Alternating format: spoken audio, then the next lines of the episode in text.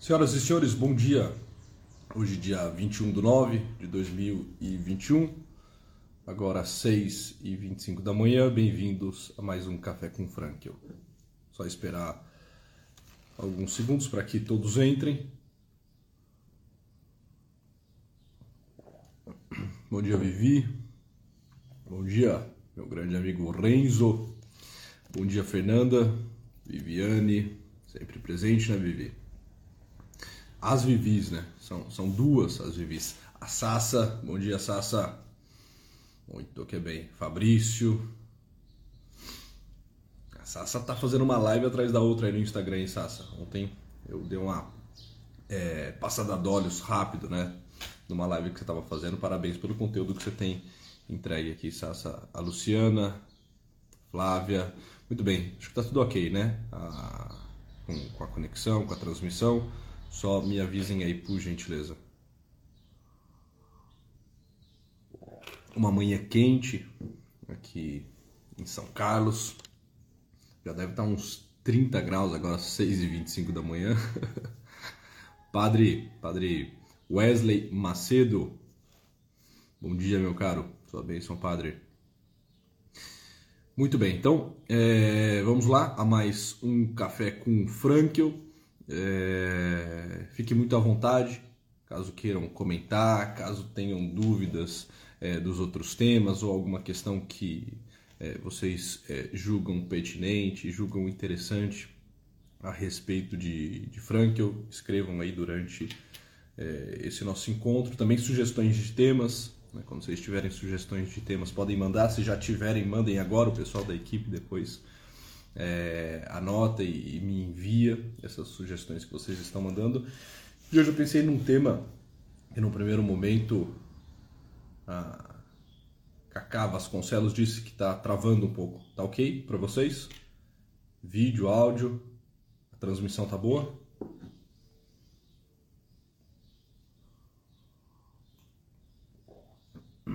Sem imagem, só áudio, ué. Aqueles que estão com problema, é, saiam da live e retornem a ela. Né? Vamos ver, quem sabe é, fazendo isso é, a transmissão de vocês fica também ok, porque a grande maioria está dizendo que está tá bem. A Fernanda, Alexandre, Fabrício estão é, dando um, um, feedback positivo aí quanto à live, tá bom? Então, vamos lá. O tema de hoje é um tema que, num primeiro momento, causa um certo impacto, até um certo incômodo é, aos leitores. Nós divulgamos o tema da live e o tema da live eu acho que era algo mais ou menos assim, né? Só há é, duas raças humanas. Né? É um tema que no primeiro momento assusta bastante, né? Como assim, só há duas raças humanas? O é... que, que, é isso? Né? Que visão é essa do, do Luiz Henrique? Será que isso é, é também um, uma noção antropológica de Victor Frank, uma noção é, sociológica de Victor Frankl? Será que Victor Frankl concorda com essa afirmação? Só há duas raças de pessoas? É, e essa, de fato, é uma expressão de Victor Frankl, uma expressão de Victor Frankl. Em alguns livros, em alguns discursos que ele faz, falando sobre as raças humanas. Mas antes disso, vamos fazer um, uma breve revisão daquilo que é a vida de Victor Frankl. Aqui nós não faremos no Café com Frankl nenhum grande aprofundamento na vida e na obra de Victor Frankl. Né? A ideia não é essa, é uma live mais curta, mais rápida, 25 minutos, meia hora, um bate-papo aqui matinal, gostoso, que possa ajudá-los é, no início das manhãs de terças-feiras. Mas vamos rapidamente olhar um pouco o que foi a vida de Victor Frankl. Victor Frankl é, é um austríaco de família é, judia, ele era um judeu, que viveu de 1905 né, até o final do século, até 1997. E Viktor Frankl, estando na Europa, estando em Viena, sendo um austríaco, judeu, de família judia, de linhagem judia, é... ele foi vítima, ele e todos os seus, ele e todos os seus familiares, o seu irmão, a sua irmã, o seu pai, a sua mãe, a sua esposa, a Tilly, né? É, todos foram vítimas daquela realidade terrível, nefasta que foi o Holocausto. Viktor Frankl foi perseguido pelos nazistas, se tornou prisioneiro, esteve em três campos de concentração durante quatro anos. Os seus pais morreram no Holocausto, sua esposa morreu no Holocausto.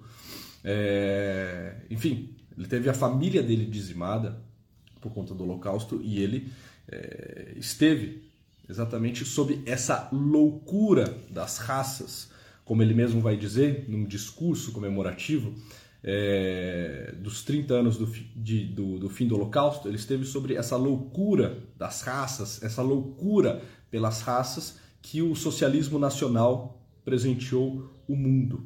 Né? Presenteou aqui, é claro, é, entre aspas, né? um presente é, amargo, um presente terrível, é, um presente dos mais brutais que se tem notícia da história da humanidade.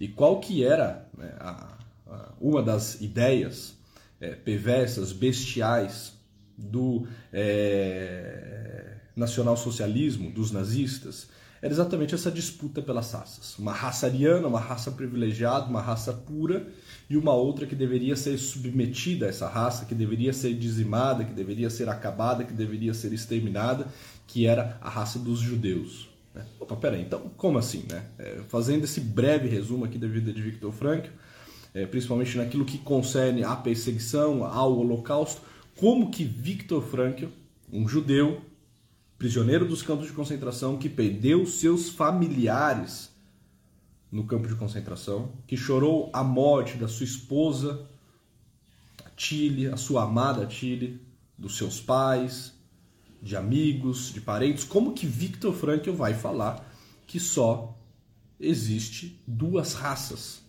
Ele também vai fazer essa segregação, ele também vai é, colocar é, nos seus, é, no seu rosto esses óculos, essas lentes marxistas, que tudo vê disputa, divisão, que da divisão precisa vir a guerra, precisa vir o embate, a luta, a luta armada, a luta cultural que seja, para que é, alguém impere?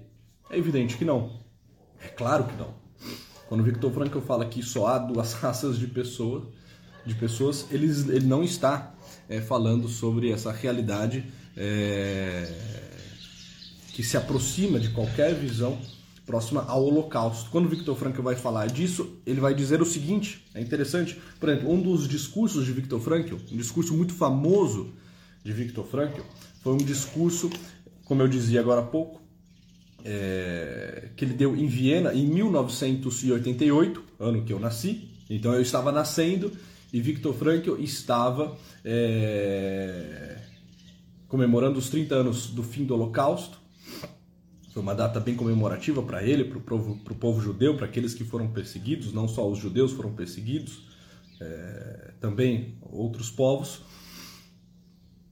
Eu estava nascendo e ele estava lá, já com uma praça lotada, milhares de pessoas, um psiquiatra, um neurologista, eh, já famoso por tudo aquilo que estava entregando ao mundo, principalmente por conta daquele seu best-seller Em Busca de Sentido, que o tornou por deveras conhecido, um livro que hoje tem mais de 10 milhões eh, de cópias vendidas.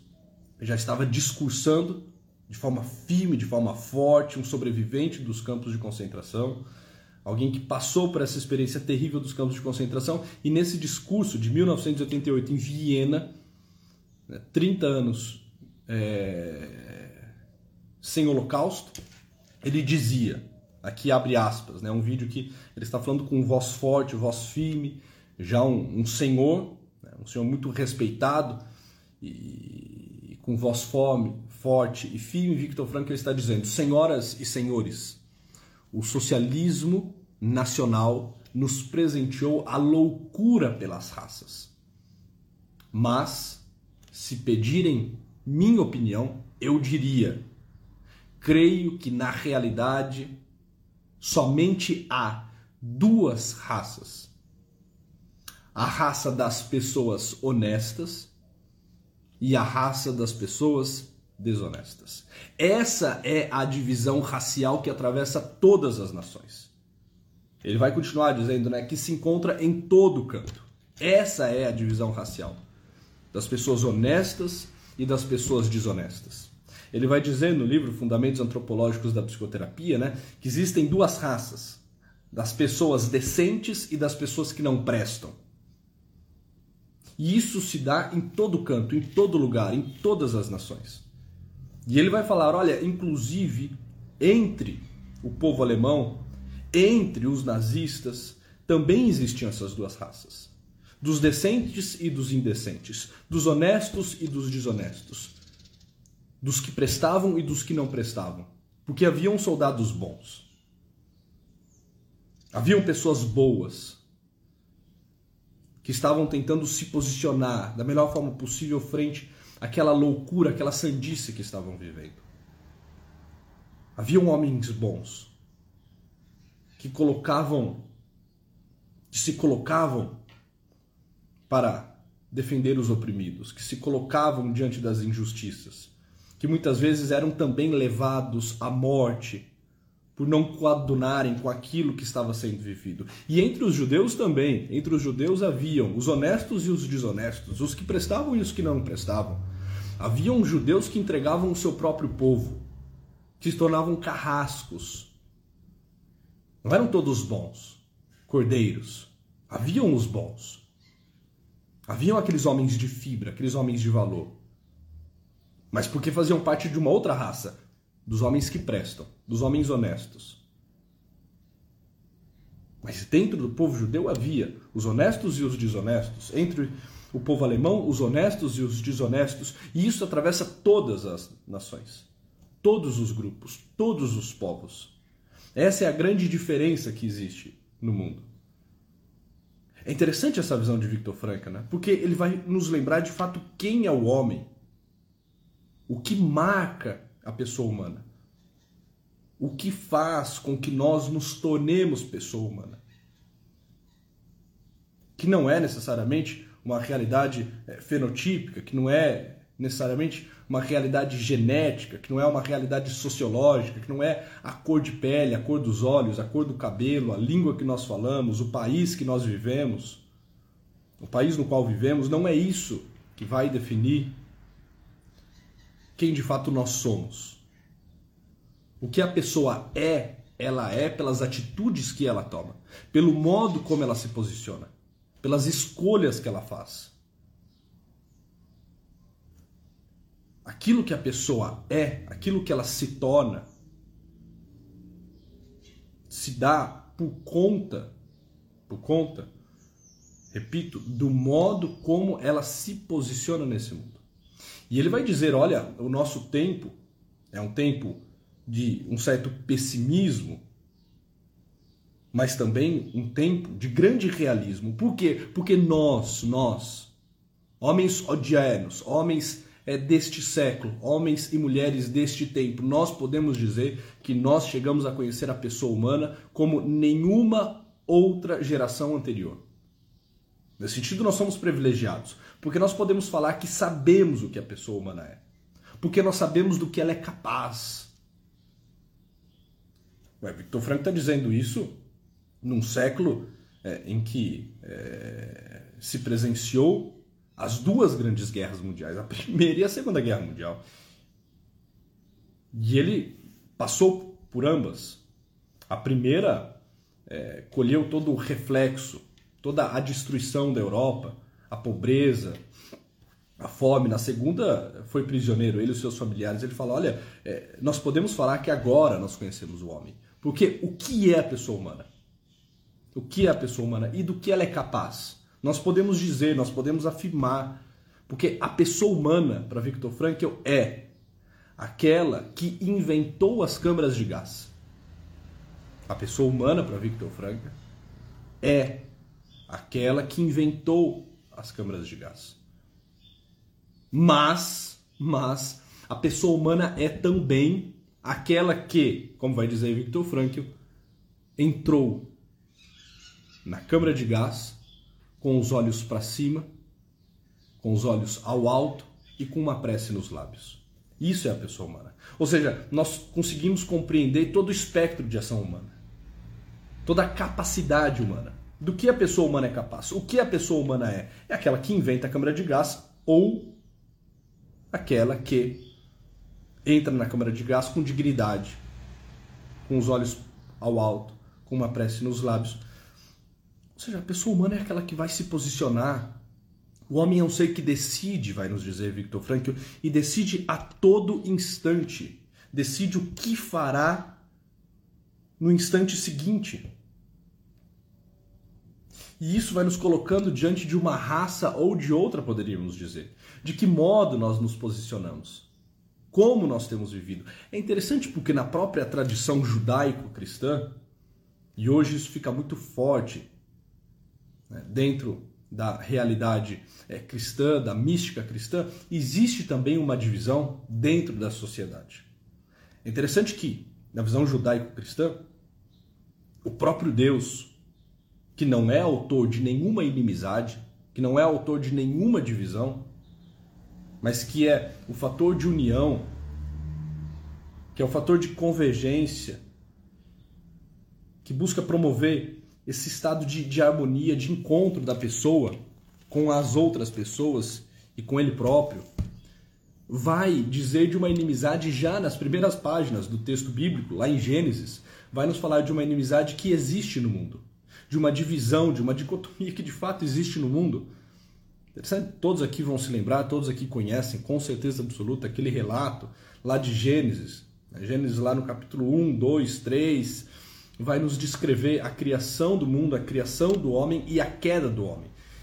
E logo na sequência da queda do homem, nos diz aqui o texto de Gênesis, é, Deus aparece à mulher e pergunta, né, a mulher, ao homem, por que eles fizeram isso?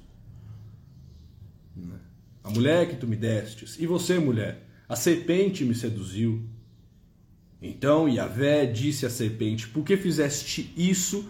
És maldita entre todos os animais domésticos e todas as feras selvagens. Caminharás sobre o teu ventre e comerás poeira todos os dias da tua vida. E aqui vem: Porei hostilidade entre ti e a mulher, entre tua linhagem e a linhagem dela. Ela te esmagará a cabeça e tu lhe ferirás o calcanhar. O que é isso? É a descrição de uma inimizade que vai perdurar por todo sempre. Uma das consequências imediatas da queda, no discurso é, já vista, lá em Gênesis, nós encontramos aqui também uma divisão aqueles que pertencem à mulher e aqueles que pertencem à serpente. Aqui eu não quero forçar a barra e a partir de um texto bíblico, porque eu não estou fazendo aqui exegese nem teologia, eu não quero forçar a barra e a partir de um texto bíblico que encaixar Victor Frankl nisso tudo. Mas vocês vão de convir comigo que não é muito diferente daquilo que Victor Frankl, a nível mais antropológico, vai descrever, vai falar quando ele propõe essa ideia das duas raças duas raças humanas. Os que prestam e os que não prestam. é só que ele vai dizer é, com, com um olhar um pouco mais pesado. Não vai colocar isso de forma é, tão poética, né, numa narrativa que é, vai aceitar diversas visões dentro de um campo mais, mais místico, espiritual, ele vai falar de forma um pouco mais dura, mais categórica. Olha, é, é os honestos e os desonestos. No texto bíblico nós falaríamos, olha, aqueles que são descendentes da mulher e aqueles que são descendentes da serpente. Essa é a divisão que tem no mundo. Em todo lugar. Dentro de casa, no trabalho, nos grupos, nas nações. E Victor Franco vai falar: é por isso que é possível um holocausto a qualquer momento, em qualquer povo. Ele vai dizer: olha, não, não se enganem, viu? Ele está lá comemorando os 30 anos de final do Holocausto, em 1988, e fala: não se enganem, é possível que o mundo experimente novamente um Holocausto. Por quê? Porque existe a raça dos que não prestam, existe a raça dos desonestos. E embora eles sejam minorias, existe ainda um mecanismo político que privilegia e possibilita que essas pessoas entrem dentro da política e assumam o poder e levem adiante os seus ideais terríveis, bestiais. Então tomemos cuidado. Agora, o que nos cabe aqui? Não vamos falar de uma realidade macro, né? Geopolítica. Vamos falar aqui da minha e da sua vida. O que nos cabe no dia de hoje? Deixa eu ver quanto tempo aqui de live. 20 minutos. O que nos cabe? Nos cabe essa reflexão. Quem nós somos? Qual a nossa raça? Como nós temos escrito a nossa história? Para que lado nós estamos pendendo? E, e, não se enganem, não, viu? Não se enganem. Porque às vezes parece que, olha, eu estou muito longe é, dessa raça daqueles que não prestam, dos desonestos. Olha, tomemos cuidado, precisamos é, refletir muito bem sobre isso. Vamos pegar aqui uma breve citação de Victor Frankl para nos ajudar a fazer um exame de consciência na manhã dessa terça-feira. Que ele vai falar? Chegamos a conhecer a pessoa humana talvez como nenhuma outra geração anterior. Por quê? Porque sabemos agora do que o ser humano é capaz. Ou seja, eu sei do que você é capaz, eu sei do que eu sou capaz. Não nos enganemos. Eu sei do que eu sou capaz, você sabe do que você é capaz. Nós somos capazes do quê? Nós somos capazes de inventar uma câmara de gás. Inventar uma câmara de gás. É claro, talvez nós não tenhamos à nossa disposição recursos é, tão terríveis, não tenhamos é, à nossa disposição um controle, uma hegemonia é, para de fato construir literalmente uma câmara de gás, mas peraí, eu sou capaz de exterminar muitas pessoas, né? De forma branda, de forma velada, de forma paulatina, não de uma vez. Talvez eu não consiga, eu não tenha esse poder todo de destruir alguém de uma vez. De fazer um paredão e fuzilá-la fuzilá-los. Né? Não sou capaz de botar as pessoas numa câmara de gás e incinerá-las. Mas eu sou capaz de, por exemplo, com a minha língua, ir matando as pessoas. Ir matando as pessoas. Com as minhas fofocas, com as minhas calúnias. É claro, aqui eu não estou sendo leviano, tá bem? Eu não estou comparando isso com o que foi o extermínio do povo judeu e os holocaustos, mas vocês entendem? Cabe-nos a reflexão. Cabe-nos a reflexão. Eu posso também fazer as minhas câmeras de gás, eu posso inventá-las. Quando, por exemplo, eu começo a falar mal das pessoas. Eu sou capaz de ser ardiloso, de agir sorrateiramente, de ir pensando em meios para me vingar, para derrubar aquela pessoa, para que aquela né, perca uma grande oportunidade que lhe será ofertada, por ciúmes. Eu posso, né, numa roda de conversa, de forma meio despretensiosa, porém, na verdade, bem ardilosa, maldosa, começar a, a levantar algumas suspeitas quanto àquela pessoa. De repente alguém está dizendo bem dela, eu falo, então, é, eu também gosto muito dessa pessoa, ela é uma pessoa muito boa, né? É uma boa mãe, um bom trabalhador, mas eu não sei se vocês sabem, né? Assim, eu ouvi falar, né? Me parece que ela, num passado não muito distante, e aí pronto, começo a levantar suspeitas, começo a falar de algo que eu sei, para que as pessoas pensem mal, para afastá-la do convívio, para que ela não cresça, entende? Eu vou destruindo, eu vou minando aquela pessoa, eu vou afetando aquela família. Ou então colocar-me acima das outras pessoas. Que, que os nazistas fizeram? Né? Colocaram-se como a raça superior, a raça ariana. Colocaram-se acima dos judeus, que deveriam ser destruídos, dizimados, mortos. Colocam-se acima. Nós valemos mais do que eles. Pela nossa capacidade intelectual, pela cor da nossa pele. É, por questões territoriais, enfim, nós valemos mais do que eles, então nós precisamos destruí-los. Né? E nós às vezes deixamos essa soberba crescer, nós achamos que valemos mais do que alguém, e aí nós olhamos de cima, olhamos por cima, fitamos as pessoas botando-as bem abaixo, um tom de desprezo, uma fala que evidencia essa realidade de uma submissão necessária. Ela deve se submeter a mim. Quem é ela para falar comigo desse jeito? Então, a soberba, a fofoca, a vaidade, a inveja, isso tudo é ingrediente suficiente para que eu construa as minhas câmeras de gás. E aqui cabe diversas reflexões, poderíamos ficar uma manhã inteira pensando em atitudes que nós temos que nos levam a essa rasta dos desonestos. A mentira? Quando nós pegamos lá o texto, já visto o que nós temos é a mentira. Né? A mentira, a soberba, né? Ah, foi a serpente. Ah, foi a mulher.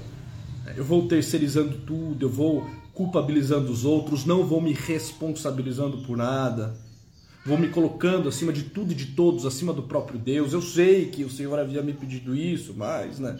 É, quem é o Senhor? No fundo, no fundo, sou eu que sei aquilo que convém, aquilo que é melhor. Tudo isso vai, faz, vai fazendo com que eu entre por essa via de me tornar filho da serpente. Agora, a pessoa humana também, senhoras e senhores, é aquela que pode entrar, como diz Viktor Frankl, numa câmara de gás com os olhos voltados ao céu e com uma prece nos seus lábios. E eu sou capaz disso também. E isso faz com que eu me posicione frente às exigências desse mundo e vá me tornando aquele outro tipo de pessoa, aquela outra raça dos que prestam, dos honestos, poderíamos dizer, pegando uma vez mais o texto bíblico, dos filhos da mulher. Como eu posso fazer isso? Olha, vamos pensar aqui no que Victor Frankl fala. Olhos para cima. Isso ajuda-me muito, me lembra quem eu sou, Lembra-me da minha né, insignificância? Lembra-me da realidade do criado? Lembra-me de que eu sou criatura? De que existe uma realidade maior? De que existe uma realidade a qual eu devo me submeter amorosamente, docilmente? Me lembra da, do elemento da esperança? quem lança um olhar ao alto é alguém que confia, é alguém que tem esperança. Esperança num sentido, sentido da vida. Não só num sentido situacional, usando aqui né, Victor Frank, mas também um supra-sentido, um sentido último. Um sentido último. Que está numa realidade supra-humana, vai nos falar Victor Frankl, que não se encerra aqui, na vivência mais material, mais imediata, mas que está para além da realidade material. Que existe um tu transcendentíssimo, que existe um Deus que me conhece, que me olha, que me chama, que me ama e que se permite um mal na minha vida, é porque deste mal ele pode tirar um bem muito maior. É basicamente a visão agustiniana, né? Agostinho, é, questionando-se sobre o mal, chega exatamente nessa conclusão. Olha, por que motivo Deus permite um mal neste mundo? Falado, né? A verdade é que eu não sei, mas se ele permite um mal é porque de um mal ele pode tirar um bem ainda maior. Poderíamos dizer, né? Que uma realidade é, de tragédia culmina, se assim nós quisermos, se assim nos posicionarmos bem, se assim lançarmos um olhar ao alto, pode culminar para uma realidade de triunfo, como vai dizer Viktor Frankl, né? Fazer da tragédia triunfo. E só consegue fazer da tragédia triunfo quem tem os olhos para o alto, quem consegue olhar para uma realidade última, para um sentido, a partir de uma vida valorosa e uma prece nos lábios, ele vai falar qual é a prece que as pessoas estavam nos lábios. Ou Shema Israel, ou um Pai Nosso. Ah. Os judeus e os cristãos foram maximamente perseguidos. E Victor Frankl certamente observou por diversas vezes as pessoas caminhando para a câmara de gás. E o que ele ouvia? O que ele ouvia? Que alguns estavam, alguns por quê? Porque olha, né, são as duas raças, né? Alguns estavam confiantes. Alguns estavam diante da providência de Deus. E esses estavam com preces. Shema Israel ou um Pai Nosso. Quando nós, por exemplo, fazemos as nossas orações, nós vamos nos instalando na realidade mesma, nós vamos nos lembrando uma vez mais quem nós somos e nós vamos pedindo aquilo que se faz necessário para que de fato consigamos construir a nossa personalidade, forjar o nosso caráter, nos tornarmos aquilo que só nós podemos ser com o auxílio de, com o auxílio de Deus. Puxa, eu também sou aquele que entra com dignidade nessas câmaras de gás quando eu entendo a realidade, por exemplo, dos sofrimentos inevitáveis. Não fico me debatendo, não fico reclamando, não fico tentando achar culpado, não fico me vitimizando. Mas eu aceito, eu encaro aquilo, se é isso que tens para mim, ótimo. Se esse é o destino mesmo que me cabe, pois bem, irei vivê-lo com amor, irei vivê-lo com dignidade, irei ver nisso uma oportunidade de amar, ver na dor uma oportunidade de amar, ver na dor um convite ao amor. É desesperador né? a realidade daqueles que vivem se debatendo, fugindo da sua situação, negando a sua situação, querendo a todo momento ser feliz e ser feliz a todo custo e não conseguindo passar por um momento de tribulação, de dificuldade, de perseguição, de calúnia, aquelas pessoas que a todo momento querem se defender. Quando são acusadas, né, já querem é, apresentar a boa fama delas, que quando são perseguidas, se iram, já querem se vingar. Quem é você para falar assim de mim? Olha, é, não, de, deixa eu acolher isso de fato deve haver alguma verdade nisso que está sendo posto aqui, porque eu nem sou tudo isso mesmo que eu penso. Hum. Deixa eu aceitar essa, essa minha situação agora, nesse momento. Talvez esteja metido aí num, num luto, numa perda, é, algum familiar meu que está com alguma doença terrível, um momento de desemprego, é, um trabalho que tem exigido maximamente de mim, alguém que tem me perseguido no trabalho alguma relação interpessoal minha que está profundamente afetada. Pois bem, eu deixo de construir câmara de gás também quando eu me acalmo, quando eu lanço um olhar amoroso a isso tudo. Quando eu lembro quem eu sou, de quem eu sou filho, qual a minha linhagem. Eu sou da linhagem da mulher, daquela mulher que é a mulher do silêncio, do eis-me aqui, do faça-se aquela que coloca-se como serva. Eu posso não compreender, mas isso não faz com que eu não me abra à realidade última, ao convite de Deus. Eis-me aqui. Faça-se em mim. Victor Frankl vai dizer no, no livro é, A Presença Ignorada de Deus que o homem que crê nesse sentido último da vida, o homem que de fato crê em Deus, vai a todo momento dizer o seu fiat, o seu faça-se. Faça-se.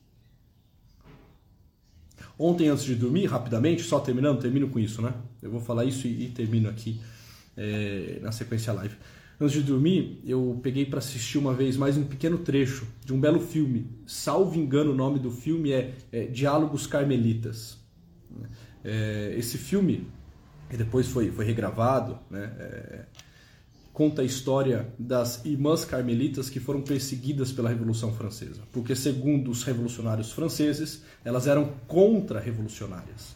Né? Elas não estavam aceitando aquela forma de governo tirânico. Né? E elas eram crentes. E todos os crentes, todos aqueles que serviam a Deus, que acreditavam em Deus, precisavam ser guilhotinados. E esse filme é fantástico, porque mostra essas irmãs carmelitas caminhando para a guilhotina e neste caminho à guilhotina cantando o Veni Creator, né? o Vinde Espírito Santo, numa paz, numa docilidade incrível. E é um testemunho real. Existem registros que comprovam esse fato. O que aconteceu? Né? Todo um Carmelo, dezenas de irmãs carmelitas, que foram guilhotinadas e caminharam para a guilhotina e subiram os degraus para serem decapitadas com uma paz absurda, com um canto nos lábios. Quem puder, depois coloque. Né? Eu acho que se colocar é, no, no, no, Google é, Irmãs Carmelitas é, Guilhotinadas. eu acho que o nome do filme, se alguém souber o nome do filme direitinho, me fale. Eu acho que é Diálogos é, Carmelitas. É, eu vou fazer o seguinte: eu pesquiso e depois eu coloco lá na, num dos stories, né? É, deixa eu ver, deixa eu ver, peraí, se eu acho aqui, eu tinha deixado aberto aqui no computador. Diálogos das Carmelitas, cenas é, do martírio da, das freiras. Ó, eu não sei, de verdade que eu não sei o nome do filme. Né? É, o que aparece aqui, há muito tempo eu, eu assisti esse filme, mas tem um, um recorte bem interessante desse trecho. É, tô, tô vendo se alguém sabe que é o nome do filme. Tem um recorte muito interessante desse, desse trecho se você colocar, coloca lá no Google, Irmãs Carmelitas Guilhotinas, né? Irmãs Carmelitas Guilhotinas, né? É, ou guilhotinadas, né? É, a primeira, coloca em vídeos, o primeiro vídeo que aparecer, é um vídeo de acho que uns 5 minutos, relata exatamente essa cena, esse fato real. Puxa, é bom meditar sobre isso. Olha a paz que elas subiram, com um fiat, com um faça-se nos lábios. Elas fazem parte, certamente, da descendência da mulher, dessa raça, daqueles que colocam-se diante do Criador, daqueles que vivem uma vida valorosa e conseguem viver os intempéries da vida sem desespero, sem vingança, sem ira, sem raiva, mas com docilidade com amor. Senhoras e senhores, é isso. Então, lembrando aqui as palavras de Viktor Frankl, há duas raças, e somente duas raças neste mundo: a raça das pessoas honestas e das pessoas desonestas. E como nós somos chamados a nos posicionar a todo instante, porque a pessoa humana é aquele que se posiciona frente à vida, frente aos acontecimentos, nós podemos devemos nos posicionar de forma tal que venhamos a contribuir com esta raça dos homens honestos, daqueles que prestam, dos descendentes da mulher e não da serpente. Senhoras e senhores, uma alegria estar aqui com vocês. Nos vemos na próxima live, próxima terça-feira. É uma boa semana me ajudem, printem depois essa tela, levem para as outras pessoas, compartilhem no Instagram de vocês, me marquem, na medida do possível eu vou é, compartilhando o compartilhamento de vocês, tá bem? Vamos lá.